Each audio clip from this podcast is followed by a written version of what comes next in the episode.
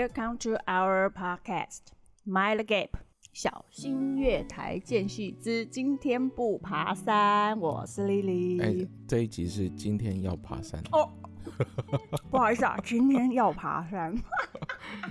今天是 Lily 的粉丝回馈。粉丝回馈。对对对对，教大家怎么选登山的鞋子。对。就是你知道，爬山的新手都有一个最大的疑问，就是鞋子怎么挑，袜子怎么穿。所以我们今天就呃特地开一个专题来说明这个东西到底怎么运作。嗯，你登山登几年了？嗯，这有点三四年了，这有一点模糊啦。如果说真的，真的很频繁的在登山。应该有快十年吧，十年了哦，所以这是你十年的总结。对，十年的总结，这一集一定要听了。这一集喜欢登山的人，好的，这真的是一个小总结，真的。好，好啦，好，所以鞋子要怎么挑？好，我告诉你，挑鞋子最重要是怎么穿。我们觉得大家、啊、大家都有一个诟病，就是去挑登山鞋，就这样双脚走去店里面说：“哎、欸，我要爬山。”No No No，我觉得呃，因为你是新手，所以当你进到店面的时候，其实你要先知道你需要的是什么。好，当然我们在挑，像我啊，我们在挑，可是我怎么知道我需要的是什么？还这就是重点。当我在挑鞋子的话，不要说是新手，就是我要去爬山的时候。我们都会把我们自己的标准配备带去试鞋子，所以其实试鞋子会有一些小步骤。那基本上第一个步骤就是……等一下，等一下，所以你的意思是说，我要把全部的配备穿着，然后再去店里买？哎、欸，这这，贝女这样讲，就其实就是。真的是新手，不是最重要就是你的袜子呃鞋子里面会放什么东西，自己最知道。像有些人鞋子里面就放脚啊，没 像如果说有些人是扁平足，他就会有习惯性的鞋垫或者什么。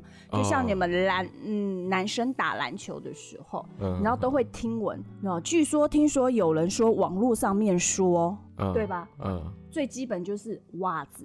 你懂我的意思吗？所以，anyway，不管像如果我平时去试穿的时候，我必须要跟听众讲，拜托哎，拜托哎，你要去穿人家鞋子，你没带袜子，你是哪一招啊？哦、呃，就卫生问题。对呀、啊，嗯，你穿个隐形丝袜，然后说，哎、欸，小姐，我要穿登山袜，然后再骂人家说，哎、欸，你这个东西怎么不准？你头撞到了吗？哦，所以你要穿那个真的要登山的袜子再去试会比较准。你认为你平常运动时候会穿的袜子，因为一开始我们根本不知道登山袜怎么选，没有关系，你就把你平常运动的袜子带去，就这样子。好，我们第一个，当我们要试穿的时候啊，鞋子怎么挑很重要哦。鞋子的话，我会建议把你的脚，整个脚后跟。往后移，然后贴平、贴齐、贴合整个你鞋子的后跟，所以前面要留空间。对，对，为什么？好，等一下我会说。当你把你的脚后跟跟鞋子贴齐的时候，你要先试一下左右两边是否真的贴齐，然后你再往前看脚的长度跟鞋子是否吻合。所谓的吻合是，当我们把脚后跟贴齐的时候啊。前面的空间要一一根手指头横向的一根手指头的空间，那怎么样？呃，怎么样去测才叫做标准？前面登山鞋有些登山鞋会有挡板，嗯，那那个挡板把那个很硬很硬的那一块挡板扣掉之后，往后移一根手指头，嗯，对，然后你再把你的脚在鞋子里面稍微上下移动，那如果。它这样子一根手指头，你最长的脚趾头是在手指头的外面。可是你脚都塞进去了，你怎么把手指头塞进去？不是啊，是外面鞋子身上的上面呐、啊。哦，完蛋了，这真的是要图示。好，anyway 不管，我就是先用嘴巴。你说要按按看这样？没有错。Oh. 这时候呢，把你的脚后跟往后移之后呢，把你的脚趾头。抬起来，然后你要自己去感觉你最长的脚趾头不可以碰到挡板，然后扣掉挡板之后，一只横向手指头的一只手指头的宽度，嗯嗯，这就是最标准你这个登山鞋需要的长度。OK，好，对长度说完了，那是宽度呢？你就要捏捏两左右两边，它是贴合不紧绷，但是它不是松到你你你左右两侧你这样按压的时候，哎呀，好大的空间哦，好舒服哦。废话，鞋子大当然就舒服啊。所以按的时候要要紧紧的。呃，贴合不是紧哦，要贴合就好。哦。就是贴合，那你在这时候你就开始把你的鞋带绑上，但是绑鞋带有一个技巧，就是鞋带是贴合你的脚型，不紧绷，从头到尾你的鞋带系上的时候是没有紧的，只是把它整个贴合顺向顺向鞋子的方向，然后把你的鞋带系起来。好，为什么不能跟我们穿球鞋一样是紧的？呃，基本上我坦白说啊。嗯，球鞋紧是因为打篮球它是一个非常剧烈的运动，嗯哼，而且它的时间很短，嗯，我从来没有听过人家那个打篮球啊，一场比赛下来超过两个小时、三个小时、四个小时，嗯，没有。嗯，中间都会有什么五分钟、十分钟的休息时间。嗯，可是我们爬山上下基本上没有超过四个小时，你很难下山，因为上去一个小时，下来你就要两个多小时；嗯、上去两个小时，下来你就要四个小时，对吧？对啊，是。所以其实我们脚肌肉的肿胀程度是不太一样的。哦，您说会充血？哎、欸，是的，嗯嗯嗯，说充血，呃，我比较。Prefer 这个是叫做肌肉长大，哦，不是某方面充血。别开车啊！因为当你长期使用的时候，肌肉会慢慢膨胀。嗯，对，因为你使用频率高。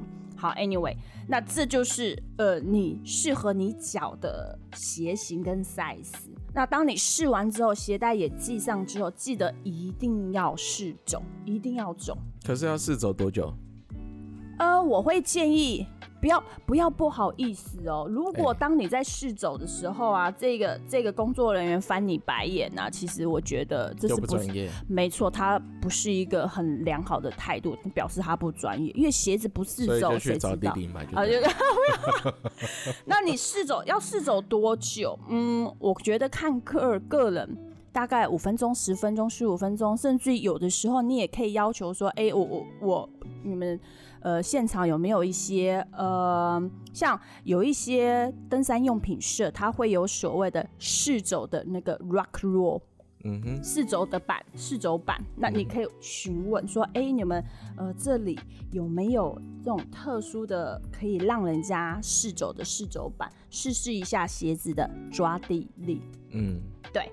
那这时候你要好好的去感受你的脚，你的脚的足弓、脚板，然后左右两侧还有脚尖的一些幅度，还有感受，因为脚感真的很重要。嗯，然后。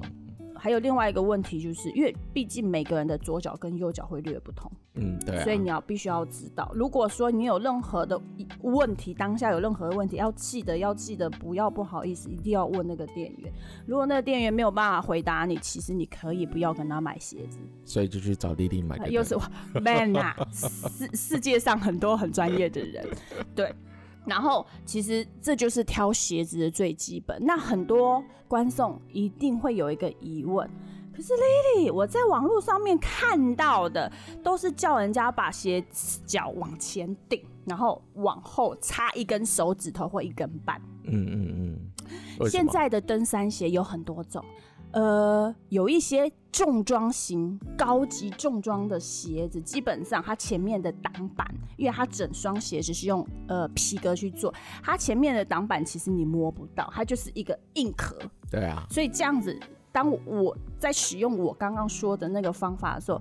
呃，多半都会有很大的落差，所以如果你今天挑选的是那种呃，真的是高级的登山鞋，整双是那种呃真皮全皮的那种重装型的鞋款，前面我跟你讲，你根本按不下去，因为它就是很硬，那你就可以使用网络上所说的这种侦测方法。可是我觉得网络上面说的都是太模糊，嗯，一根手指头哪里一根，下面一根还是上面一根？下面，对不对？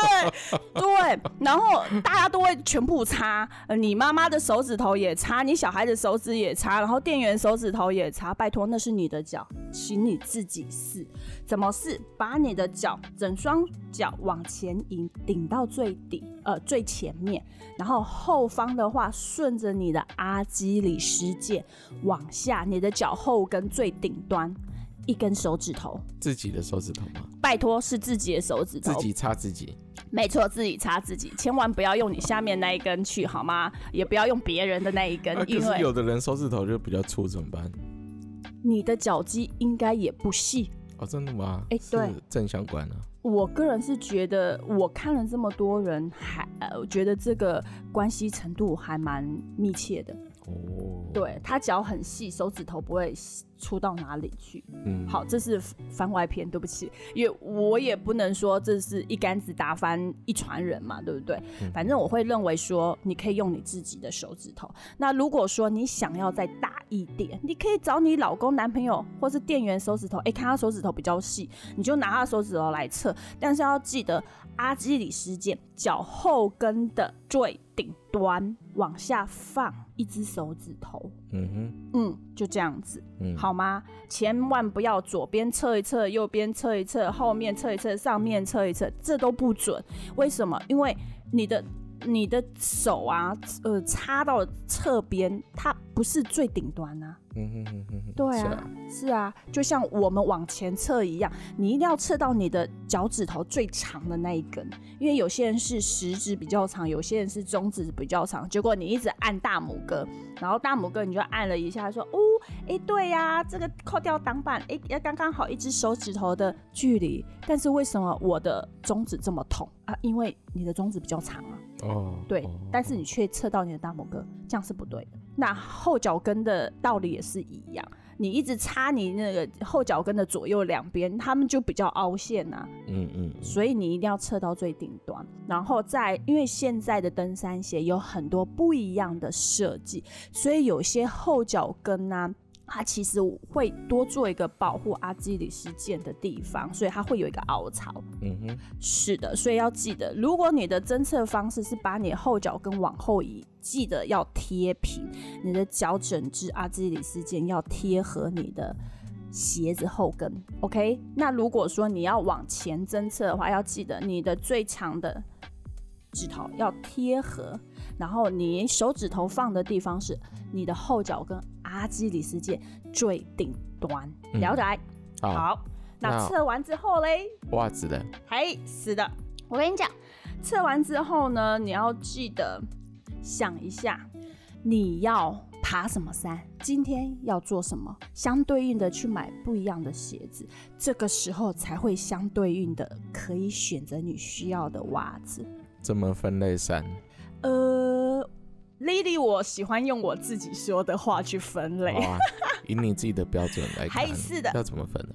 呃，以登山鞋来说，它有分焦山、焦焦山，然后百越，然后低海拔的。啊、什么是郊郊山？哎、欸，我等一下会解释。嘿，然后低海拔的种种跟中海拔、高海拔的纵走。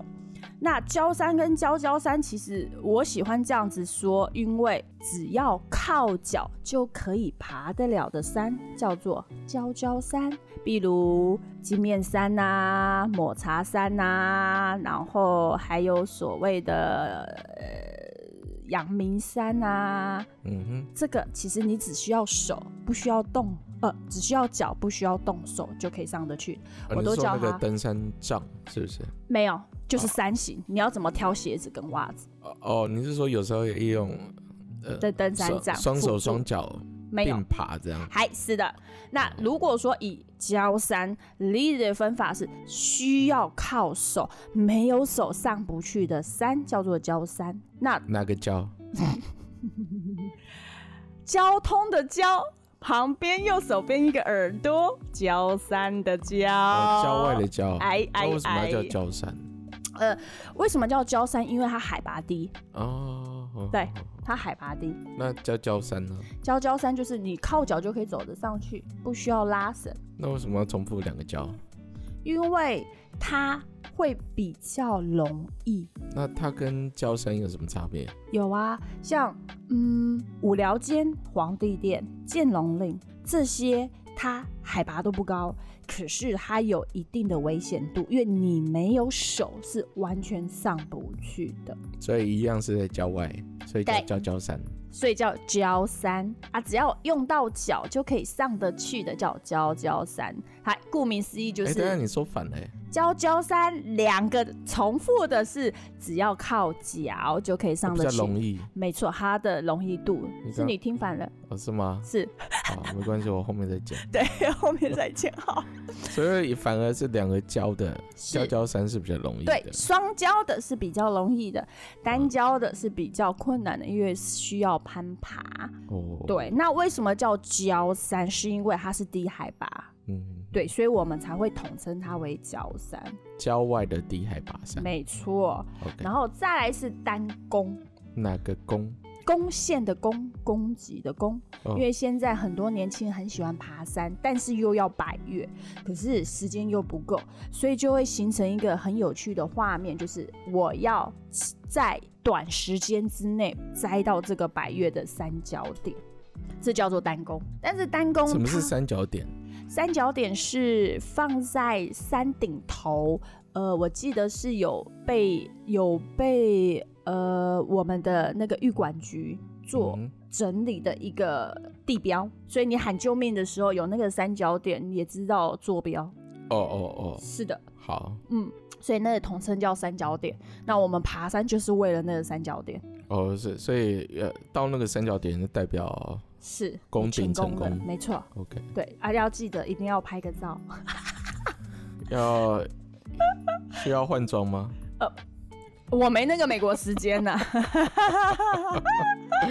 我是没任何美国时间，但是当然有很多人就是像在嘉明湖啦，或是在呃像玉山呐、啊、玉山西峰、玉山东峰啊、塔塔加啦这类的啊，嘉里山这里，只要看到那个三角点大，我们登山者就会非常兴奋，因为我们成功了，我们抵达了，嗯，就这样，对，所以。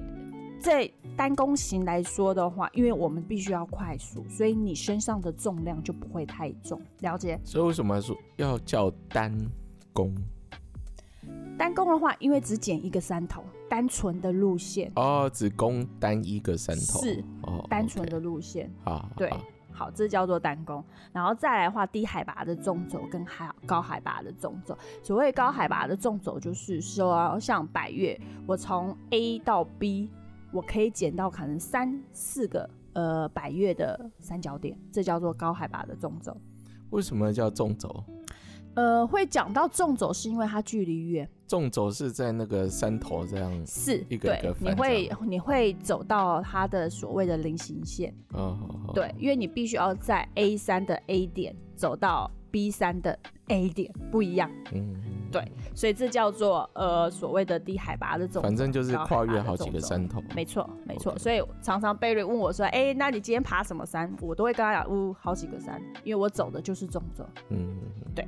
所以在这几个不一样的呃路线上面，你需要挑选的袜子搭配的鞋子就会不同。所以怎么挑？好，如果说我今天只是一般的郊山，其实你的登山袜只要需要。薄款的就可以了，嗯哼，普通的，对，鞋子也不需要到重装型的鞋款。为什么？我只是走五六个小时，我何必要挂个一两公斤的鞋子在脚上？嗯哼，而且因为我身上的重量又不重，对吧？嗯，是，所以其实你挑选的鞋子需要的负载也不需要这么大。所以现在市面上有很多所谓的健行健行的鞋子，跟健走鞋，跟登山型的鞋款，跟半重装型的鞋款，跟重装型的鞋款很多。所以其实有的时候，我觉得有良心的店家他会问你：哦，你今天想要去爬什么山？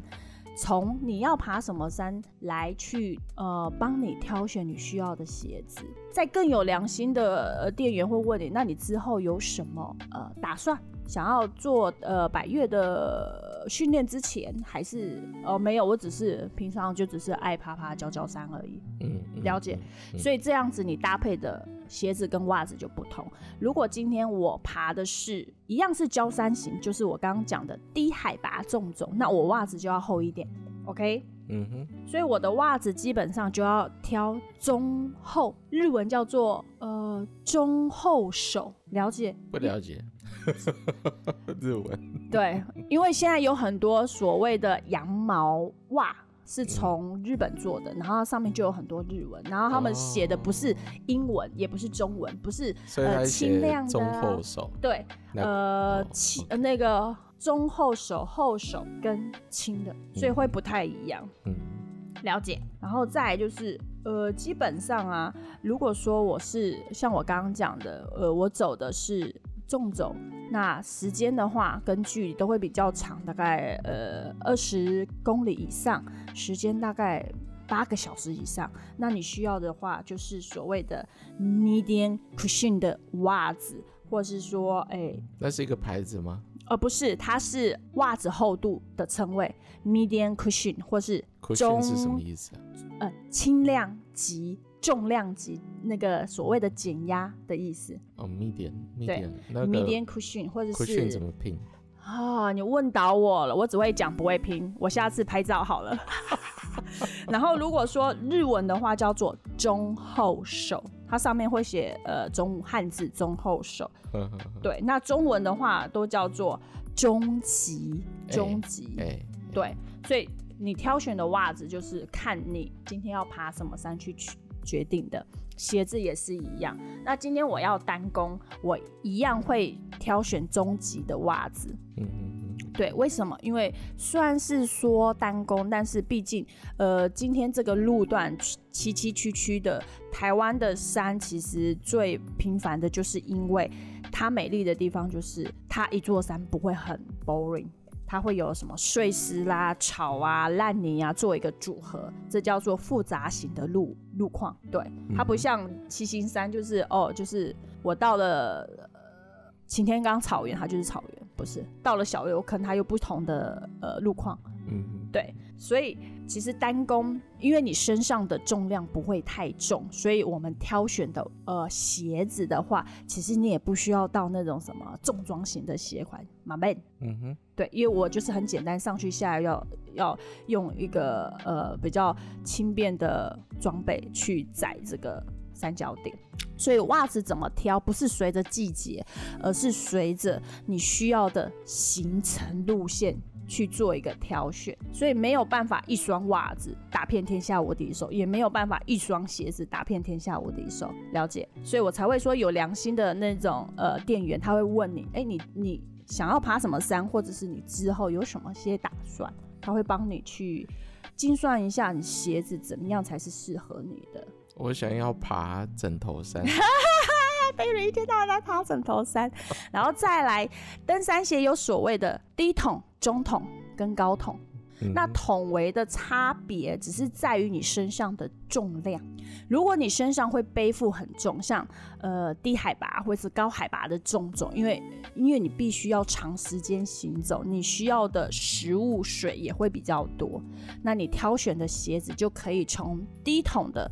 呃，up 到中筒的，嗯，对。那在介于低海拔跟高高海拔，唯一不同的是，低海拔其实它的行进的时间跟距离跟难度不会太难，所以其实有的时候挑选到中筒就可以。所以海拔越高就要穿越高筒的，要看你身上的重量喽。哦，要跟其他重量做搭配。对对，我会建议一定要用你身上的呃。重量去做一个搭配，嗯，我会这样讲是说，如果我今天要单攻玉山，结果我挑一个高筒鞋去，我跟你讲，你会很累。为什么？筒围越高，筒筒围越高，它的制衡就会越大，保护性相对的也会越好。嗯哼。可是今天我只是，是太重，哦，太重一定重，嗯，重一定重，只要是重装型的鞋子都重，它必须要呃有足够的保护性，足够的耐磨性，才可以撑得起你的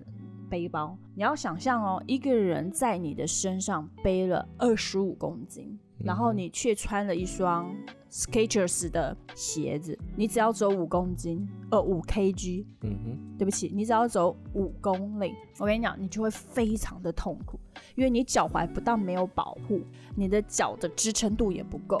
减压度也不够，通通都不够，就会非常的痛苦。嗯，所以如果说你身上的重量越重，我就会建议你鞋子鞋款的筒围要选择高一点。了解？嗯哼，了解。嗯，所以现在就换句话说，我只是要爬个金面山，然后我叫你选一个 low 啊高级牛皮质的高筒鞋。我跟你讲，你爬完金面山，你就会用三字经教我啊。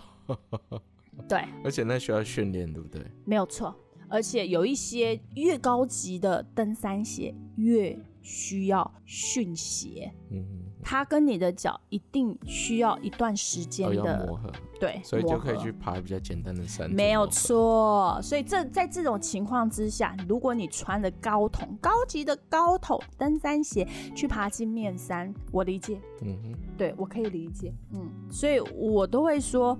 登山鞋怎么挑？怎么选？袜子怎么挑？怎么选？虽然看起来好像很简单，但是实际上它里面蕴藏很多的学问。然后再来就是如何绑鞋带啊？嗯嗯啊啊啊！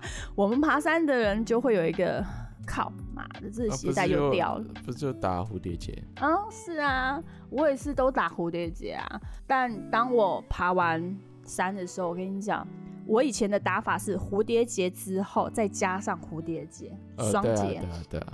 但当你爬到很累的时候，我跟你讲，蝴蝶结根本拆不掉。所以如果啊，如果嗯，如果听众有意识想要学如何打蝴蝶结，再跟 Lily 说，我直接请 Barry 用。就拍个影片啊，对，然后上传到 IG 就好了。然后再就是袜子挑选，其实最重要的就是材质、材质跟功能。什么材质会比较好？以前啊，一般啊，我们的材质就只有棉嘛，对不对？我们不懂嘛。我跟你讲，臭死了，臭死了，臭死了，真的，真的很臭。为什么会臭？是因为它会滋菌。棉它有一个特性，它很会吸水。吸水，它吸水性很大，可是它干的速度太慢，而且它也不容易排湿，所以久了之后闷在鞋子里面就容易滋菌。所以那有什么材质会比较好？好的材质来说的话，呃，我相信大家都会很聪明，自己去做功课。第一个头彩就是羊毛，羊毛制品的袜子，羊毛毡。羊毛毡，首选都是羊毛类。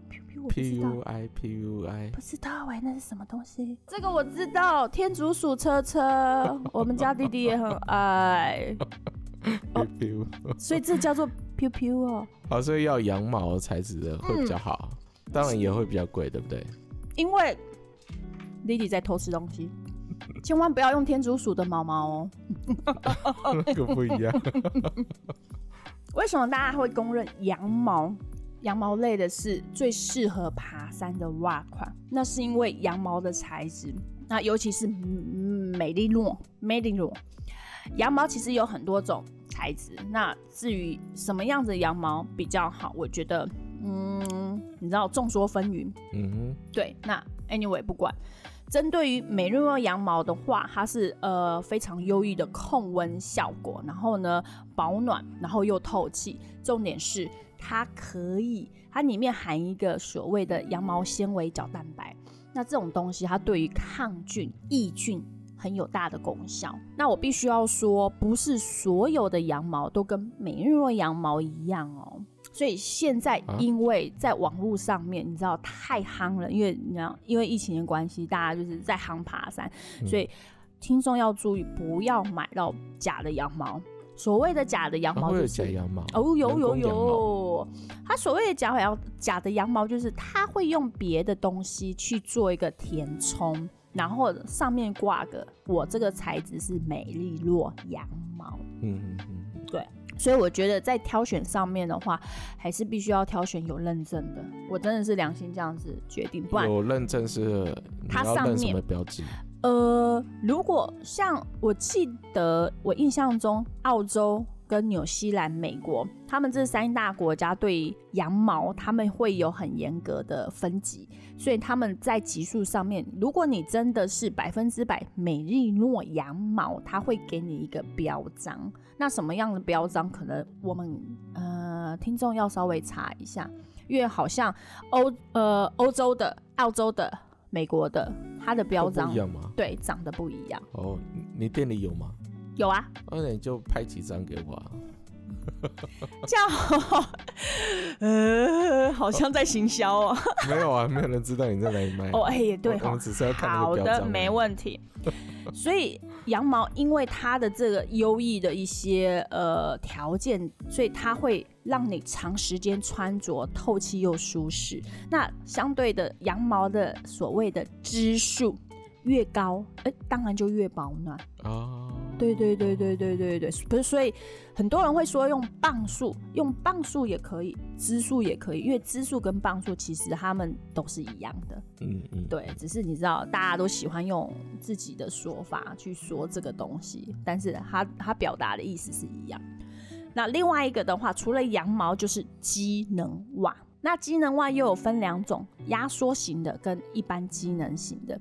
那机能袜的话，其实它主体架构就是用呃聚酯聚酯纤维 polyester 嗯哼去做的，所以呃你要用哪一种去爬去穿着，那这是个人习惯不一样。然后另外一个特点是要记得自己还还是要去试就对了。嗯，对。那如果说你平时就有运动的人大致上都会比较推崇所谓的机能袜，那你就可以用机能袜去试，就是去着这一双登山鞋。嗯哼，了解。嗯嗯哼，那因为现在就是爬山的人很多，然后从其他各个不同领域的运动专专职人员。呃，转到登山界的也很多，所以现在又开发出另外一种叫做机能型的羊毛袜，把羊毛美利诺羊毛配上所谓的 polyester。哦，对，混织就对了。没错，没错，嗯。所以这这个又更高级。嗯，是的，它的卖价又会更高。哦，OK。对，所以羊毛本来的卖价就已经不低了，如果再将在这样子搭配的情况之下，它的卖价。会再稍微高一点点。像这么好用掉的袜子，大概一双多少钱？嗯，从六百八十块到一千八百块不等。这样可以穿多久？两年、三年。重点是看你怎么洗。哦、要怎么洗？手洗？那没，千万不要手洗，拜托。不能不能。你把它反折之后丢到那个洗衣袋里面，直接机洗就好。哦、OK。那像女孩子都有所谓的贝壳套，女孩子都知道洗内衣专用的贝壳袋，嗯，你可以用那种洗。哦，那个也可以。因为它可以降低你的袜子的拉扯。嗯。那因为羊毛本身就是一个呃抗菌除臭的很好的东西，所以你不需要特地怎么样的用一些大量的奇怪的清洁剂去清洗它，就是一般的洗尘就可以了。好好好。没错。然后啊，再来就是，等一下，所以我们现在讲讲完袜子了。对，我们讲完袜子了，只是呢，因为针对于鞋子啊，我不太喜欢听众有模棱两可的感觉。哦.你要记得，鞋子，因为登山鞋其实是一个很吃脚型的鞋子。嗯，对。所以你还有哪个部分还没讲？如果说以登山鞋来说的话，像你平时有一些其他的特殊的需求，比方说。很多高弓足或是很多扁平足的人会去搭配自己的鞋垫。那你要记得，当你去挑选登山鞋的时候，要把你的这些基本配备带去试穿，因为这样子会增加鞋子的准确度。嗯，嗯啊，千万不要说啊，把它给呐，我就多一只手指头，多两只手指头，到底是多多多啦？好，我觉得你应该还有很多部分没讲，对不对？是的。好，那我们分上下集？啊，真的吗？好的，对，没有问题。我们下次再来讲，应该还有鞋子的细节部分吧？对，哎、欸，对，Barry，你上次才说，嗯，我们讲解这个可以分好几集，我还拍胸脯给你讲，不用来一集就可以了。啊，不好意思哈，各位听众，如果说对于鞋子，Lily 在讲解上面有任何的疑问，可以留言给我们，到我们 IG 留言，对，让我们知道，嗯，看 Lily 需要补充些什么东西。对啊，我们下一集再把鞋子讲清楚一点。下集，嗯，好啊，再见啦，各位听众，拜拜，拜拜。太长喽，我都笑了。好了，靠你。